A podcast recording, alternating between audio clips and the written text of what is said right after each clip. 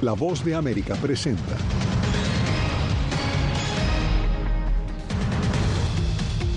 Demandas para evitar que migrantes detenidos en la frontera sur sean liberados sin cita en la Corte complica la política migratoria del gobierno Biden. El presidente del gobierno español llega a la Casa Blanca y refuerza acuerdo migratorio para acoger a latinoamericanos. Quería sorprender a su madre, pero la muerte se lo llevó sin aviso. La historia de un migrante venezolano que murió arrollado en Brownsville, Texas. Me quisiera morir ahorita mismo pero tengo que seguir adelante. Y la Corte Suprema de Justicia de Nicaragua anula los títulos de 25 abogados opositores al gobierno de Daniel Ortega.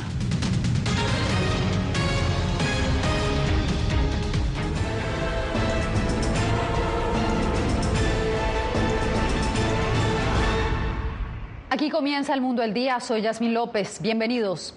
Expiró el título 42 y mientras miles de migrantes son procesados en la frontera sur estadounidense, tres demandas bloquean uno de los procedimientos clave de los agentes fronterizos. Nos acompaña desde El Paso, Texas, nuestro enviado especial Jorge Agobián. Jorge, cuéntanos qué has visto en estas primeras horas de transición hacia el título 8.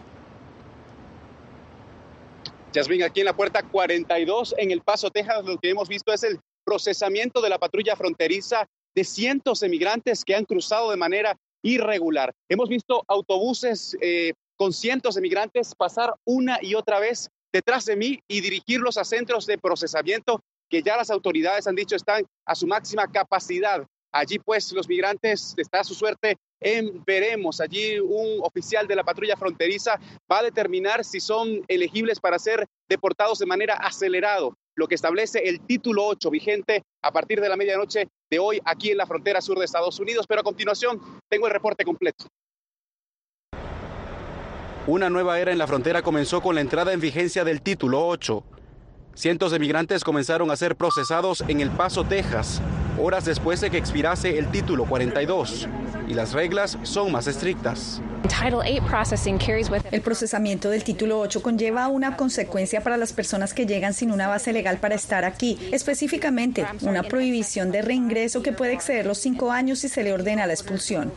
Más de 25 mil migrantes están bajo la custodia de las autoridades, según el jefe de la patrulla fronteriza. En autobuses como estos fueron trasladados cientos de migrantes durante esta jornada del viernes por la patrulla fronteriza, procesados ahora bajo el título 8 de la ley de inmigración de Estados Unidos. Pero tres demandas, una de un juez federal en Florida que bloquea la libertad condicional de migrantes sin citaciones para comparecer ante un tribunal otra similar del estado de Texas y una más de la Unión de Libertades Civiles en contra de las restricciones de asilo posan un reto para los nuevos procesos. Este es un fallo dañino y el Departamento de Justicia está considerando cuáles son nuestras opciones. Según la regla de asilo de la administración Biden, los solicitantes que crucen de manera irregular y no hayan pedido asilo en otro país serán deportados de manera expedita y una gran parte de los nacionales de Cuba, Venezuela, Nicaragua y Haití serán puestos en procesos de deportación rápida. El secretario de Relaciones Exteriores de México reaccionó.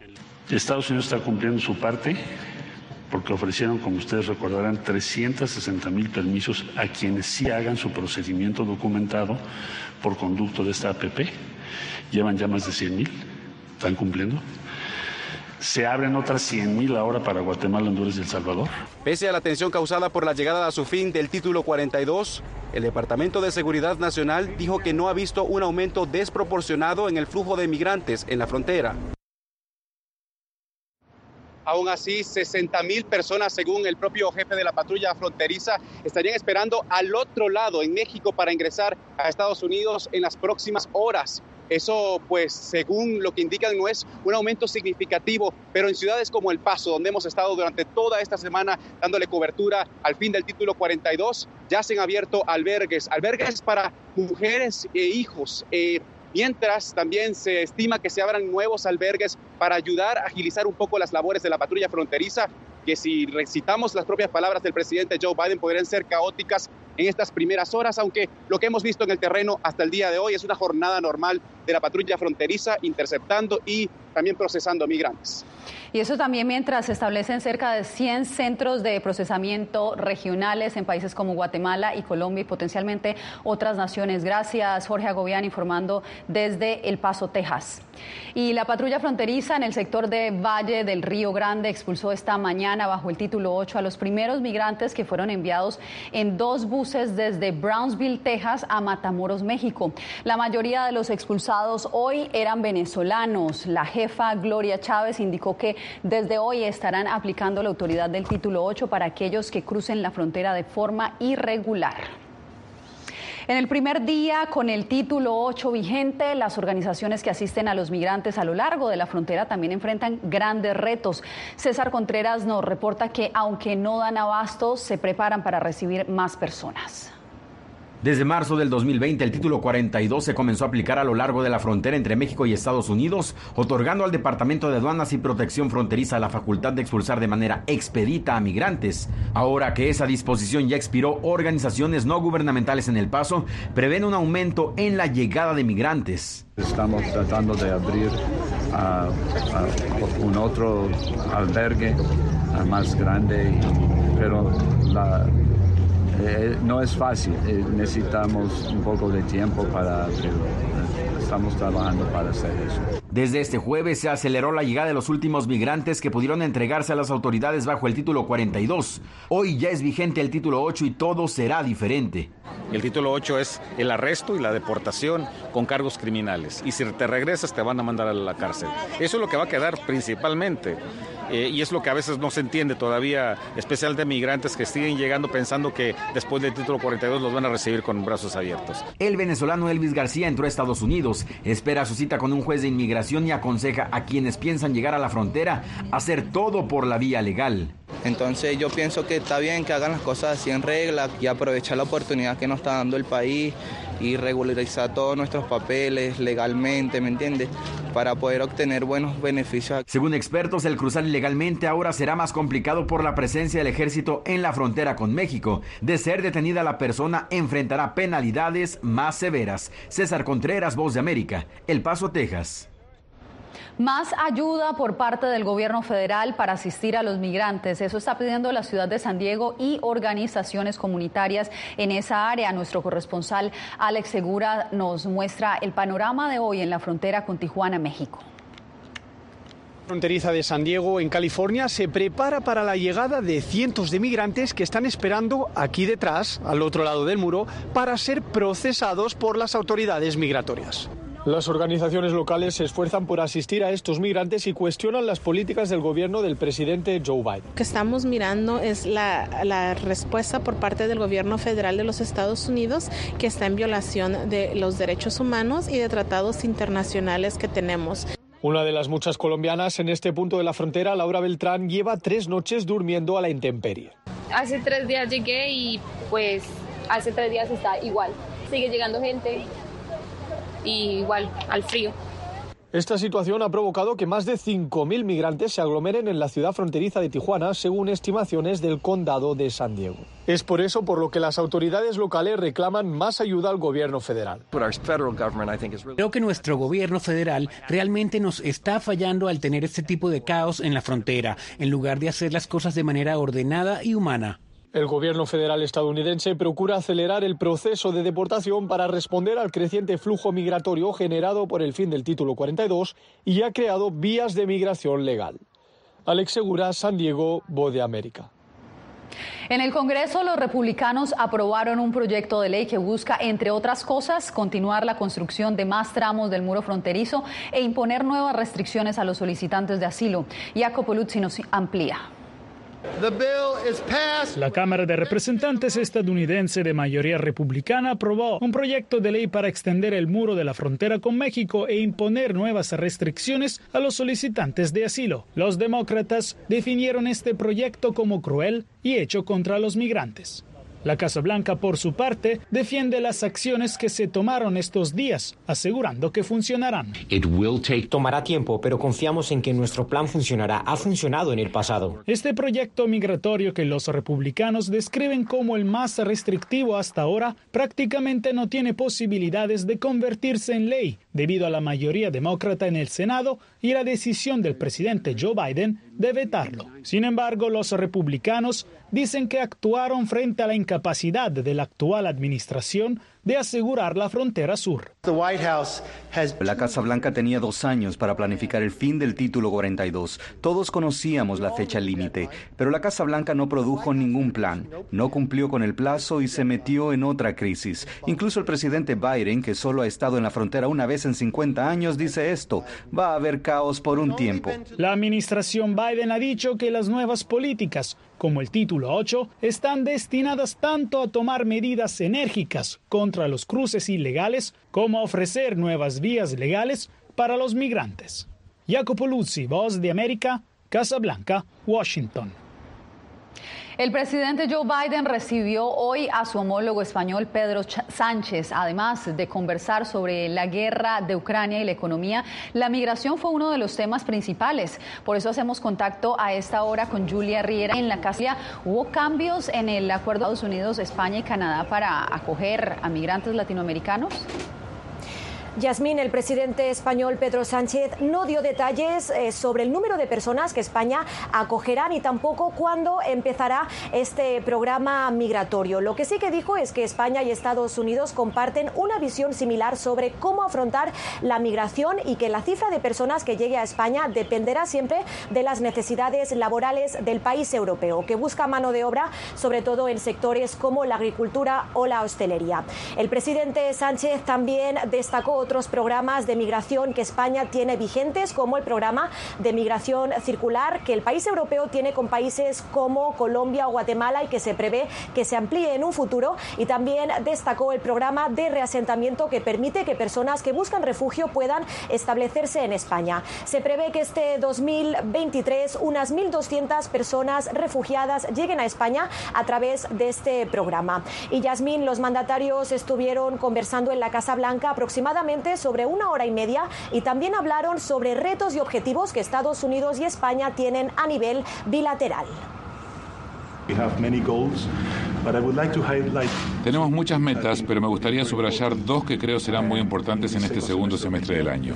La primera es cómo reindustrializamos la Unión Europea junto a la economía estadounidense y también cómo europeos fortalecemos nuestra cooperación bilateral con América Latina, que es parte del mundo, una región donde España y Estados Unidos tenemos intereses comunes sobre democracia, prosperidad y vías migratorias ordenadas, normales y seguras.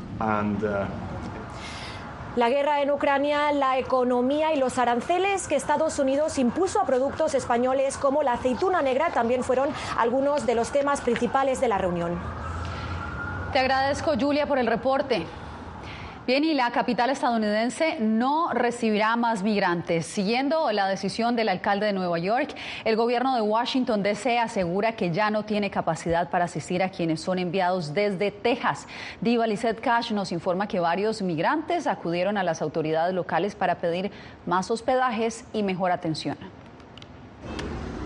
Desde el 26 de abril, el gobierno de Washington dejó de alojar en hoteles a migrantes enviados en buses desde Texas. Actualmente albergamos aproximadamente 1.249 personas de 370 familias en tres hoteles del distrito y continuaremos brindando alimento, refugio, administración de casos, inscripciones escolares, atención médica y otros servicios para aquellos en nuestro programa. Francis Enríquez lleva seis meses viviendo en un hotel con su hijo y esposo y asegura que el distrito puede recibir más migrantes y puede mejorar la atención, por lo que apoyados por la organización Congression Action Network llevaron la solicitud al Consejo del Distrito de Columbia. Muy deterioradas, los colchones, las paredes, cuestiones de los baños, la comida de muy mala calidad. En ese hotel hay 60 habitaciones, las cuales no la han habilitado, están solas y hay muchas personas acá todavía inmigrantes en DC. Están militarizando la frontera, es decir, si hay dinero. Esto es un problema de valores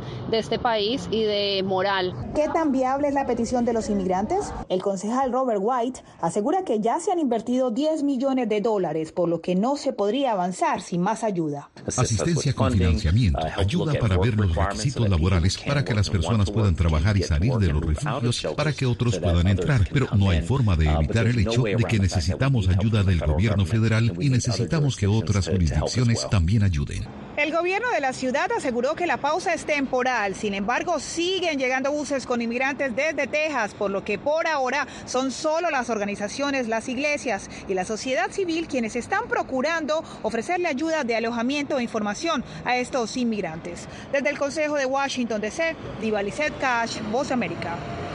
En instantes hay temor entre trabajadores agrícolas de Florida tras la aprobación de una ley migratoria. Algunos dicen que quieren salir de ese estado.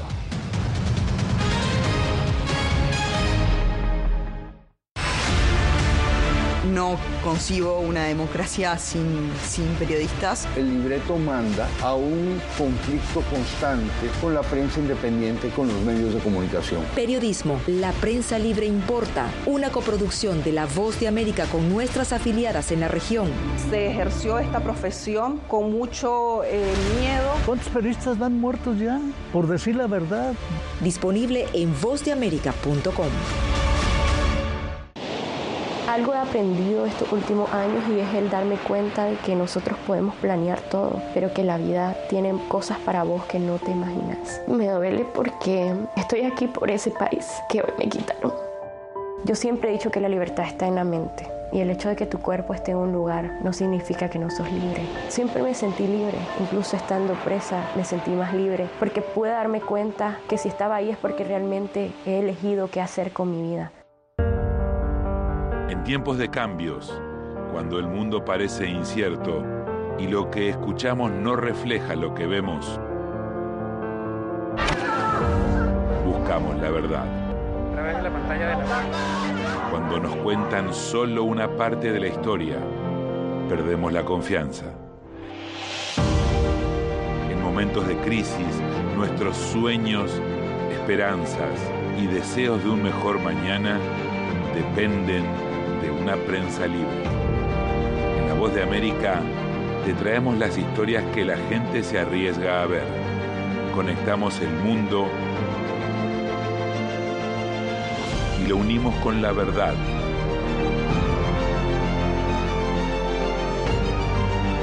En La Voz de América te presentamos el panorama completo.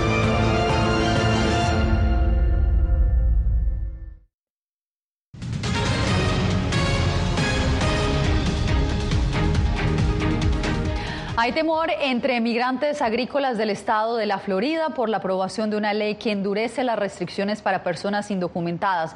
José Pernalete tiene la información. Los campos de cultivos en Florida podrían quedar sin mano de obra suficiente ante la ley migratoria firmada recientemente por el gobernador republicano Ron DeSantis. La comunidad de trabajadores del campo, en su mayoría migrantes indocumentados, se siente amenazada por la nueva ley estatal que, a juicio de la Asociación Campesina de Florida, podría desestabilizar la producción del rubro alimenticio en Estados Unidos. Quieren salir del Estado están atemorizadas y algunos hasta se quieren ir a su país. Y el caos de esto es que esas personas son personas de muchos años acá. Se estima que hasta 30 mil personas laboran a diario en el sector agrícola de Florida, según la ONG WeCount. Cuando estamos hablando cultivo de plantas, eh, tiene una industria de 35 billones, o sea, industrias de agricultura, de comida, de plantas, de construcción, son, son industrias que llevan el país a cabo. El gobernador Ron DeSantis ha impulsado esta ley que ha recibido muchas críticas de algunas ONGs porque incluye sanciones muy severas para personas y organizaciones que interactúen con migrantes indocumentados y no reporten a las autoridades. Inmigración legal. Nadie tiene derecho a migrar a este país, ningún extranjero. Nosotros determinamos como estadounidenses qué tipo de sistema de migración beneficia a nuestro país. DeSantis afirma que esta ley protege a la mano de obra estadounidense y evita la operación de mafias de crimen organizado ligadas al tráfico humano. José Pernalete, Voz de América, Miami. Uno de los migrantes venezolanos que falleció en el arrollamiento múltiple en Brownsville, Texas, no le había avisado a su familia que se encontraba en Estados Unidos. Su plan era sorprender a su madre, pero la muerte lo sorprendió a él primero. Laura Sepúlveda nos cuenta. Me quisiera morir ahorita mismo pero tengo que seguir adelante. Con una voz quebrada, pero tratando de mantener la calma, Marilyn aún no supera el impacto que le produjo la noticia más dura para una madre, la muerte de su hijo, Héctor David Medina Medero. El más horrible de toda mi vida. Porque lo estoy enterrando prácticamente y no me he podido mover de que puse esa foto y siento que me está mirando y me dice que no me vaya. Hace cinco meses aproximadamente se separaron en Ecuador. Él inició poco después su camino a Estados Unidos con la intención de reencontrarse con su madre que reside en Texas. Él decidió, él, no decirme porque me quería dar una sorpresa a mí, a sus hermanos. Y así fue como la sorpresa que quería darle a su familia se vio truncada, porque fue la muerte la que lo sorprendió a él en un hecho aún no esclarecido en el que 18 personas fueron atropelladas por un hombre que se pasó un semáforo en rojo y terminó golpeando a quienes esperaban sentados por un bus en la acera. Mi hijo fue el que aparece en el video, que por cierto no he visto, no he podido ver, no tengo esa fuerza. Mi hijo es el que recoge la ambulancia y lo lleva al hospital, pero a él muere en el hospital aparentemente. No podrá verlo, cuenta, no al menos hasta que la investigación concluya. Por lo pronto asegura que seguirá viniendo a este lugar, el último en el que su hijo estuvo con vida, mientras autoridades en Brownsville, según organizaciones de derechos humanos, colaboran con el que será el siguiente paso. Hay una cantidad que se le va a asignar a cada una de los familiares de las, de las víctimas para costear los servicios funerarios. Están ofreciendo también asesoría en cuanto a los tipos de trámites que se tienen que hacer. Todo esto para una ceremonia fúnebre en Estados Unidos, pero Marilyn, como varios de los familiares de otras víctimas, esperan poder repatriar los cuerpos y darles su último adiós en el país que los vio nacer. Laura Sepúlveda, Voz de América, Brownsville, Texas. Volvemos con las condiciones del TLC entre Ecuador y China que se firmó esta semana.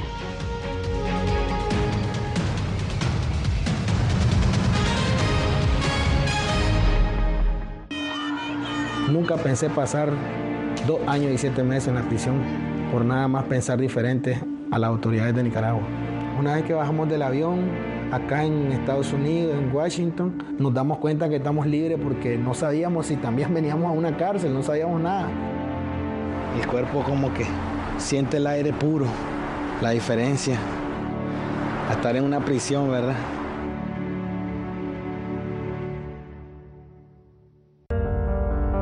En tiempos de cambios, cuando el mundo parece incierto y lo que escuchamos no refleja lo que vemos, buscamos la verdad. Cuando nos cuentan solo una parte de la historia, perdemos la confianza. En momentos de crisis, nuestros sueños, esperanzas y deseos de un mejor mañana dependen de una prensa libre.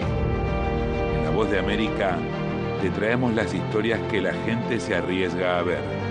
Conectamos el mundo y lo unimos con la verdad.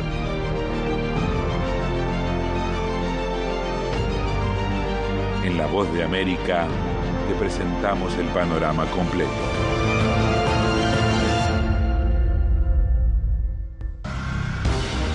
Actualidad.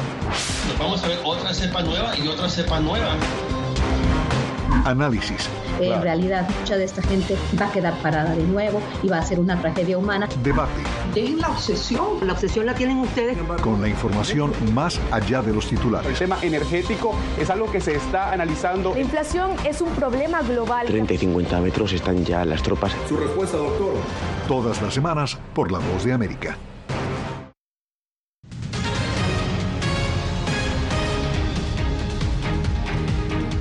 La Corte Suprema de Justicia de Nicaragua suspendió de por vida a 25 abogados críticos del gobierno de Daniel Ortega, incluyendo a defensores de opositores encarcelados. Donaldo Hernández nos informa. Héctor Mairena es uno de los 25 abogados nicaragüenses a quienes la Corte Suprema de Justicia lo suspendió de forma definitiva para ejercer su profesión. Mairena asegura que no le sorprendió la decisión por considerar que la Corte obedece al partido oficialista es una operación de venganza, de ahondar la represión de una deriva autoritaria que parece sin freno. En un comunicado, la Corte Suprema de Justicia informó que tomó la decisión con el propósito de garantizar la paz social, la seguridad jurídica y la autodeterminación del Estado de Nicaragua. Los suscritos magistrados del Consejo de Administración y Carrera Judicial resuelven. Suspéndase de forma definitiva del ejercicio de la profesión de abogados y notarios públicos. Asimismo, se anulan los títulos de abogados y notarios públicos a partir de la presente resolución. Sin embargo, organismos de derechos humanos critican el argumento de la Corte, pues afirman que es en represalia porque varios de los abogados son críticos del gobierno de Daniel Ortega y otros han representado a opositores encarcelados un mensaje para todas aquellas personas que defienden derechos humanos en Nicaragua, que lamentablemente hemos ejercido esta profesión eh, sobre tantos vejámenes. Estados Unidos y la Unión Europea han sancionado a jueces, magistrados y fiscales por abusos contra los derechos humanos. Donaldo Hernández, Voz de América. Ecuador firmó un tratado de libre comercio con China, lo que permitirá exportar con 0% de aranceles al país asiático. Néstor Aguilera nos cuenta cómo ha sido recibido el acuerdo. El sector empresarial ecuatoriano recibió con satisfacción la suscripción del Tratado de Libre Comercio con China tras 10 meses de negociaciones. Si vemos en el contexto de que vamos a tener beneficios para la exportación y la importación, en definitiva, se va a incentivar la economía. En materia de bienes, el intercambio comercial entre ambos países alcanzó alrededor de 12 mil millones de dólares en 2022 y podría ascender a 15 mil millones de dólares a partir de 2024, según el Ministerio de la Producción. Sin embargo, no todos se sienten satisfechos, especialmente por las asimetrías. A nadie se le ocurrió poner como una condición para la negociación resolver los problemas ambientales, laborales, de propiedad intelectual. Entonces, em, es un problema em, eh, eh, de, una, de la relación que existe. La firma del TLC se llevó a cabo la noche del miércoles mediante actos separados. Al final de la negociación, el gobierno ecuatoriano mantuvo el pago de los aranceles vigentes en 828 productos que exporta China, como textiles, calzado escolar, cerámica plana, neumáticos, muebles, azúcar, arroz, entre otros. Desde el 2020 al 2022, China se ha convertido en el segundo socio comercial más importante del Ecuador por tres años consecutivos. Ahora podremos igualar condiciones de competencia con nuestros vecinos y países de Centroamérica que ya tienen un acuerdo con esta gran nación del Asia. La entrada en vigencia del acuerdo se producirá previo un dictamen favorable de la Corte Constitucional y la aprobación de la Asamblea Nacional. Néstor Aguilera, Voz de América, Quito. No se vaya, tenemos más noticias al regresar en el Mundo del Día. Nunca pensé pasar dos años y siete meses en la prisión por nada más pensar diferente a las autoridades de Nicaragua. Una vez que bajamos del avión, acá en Estados Unidos, en Washington, nos damos cuenta que estamos libres porque no sabíamos si también veníamos a una cárcel, no sabíamos nada. El cuerpo como que siente el aire puro, la diferencia a estar en una prisión, ¿verdad?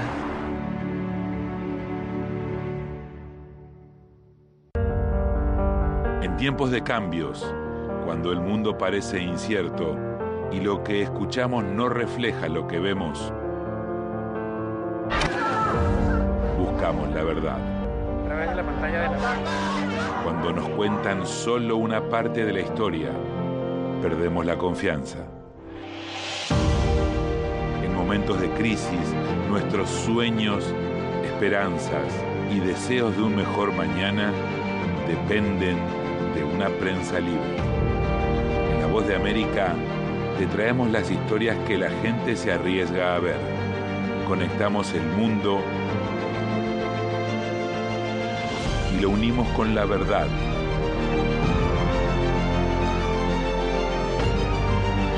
En La Voz de América te presentamos el panorama completo.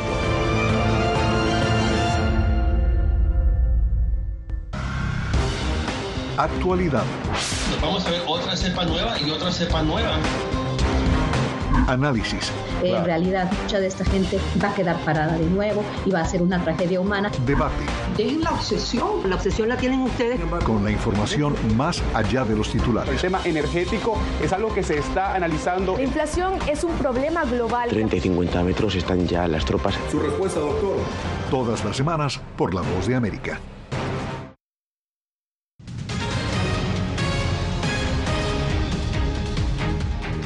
Regresamos para despedirnos. Recuerde sintonizarnos el próximo lunes para conocer toda la información de Estados Unidos, Latinoamérica y el mundo. Les informó Yasmín López. Que tengan feliz fin de semana.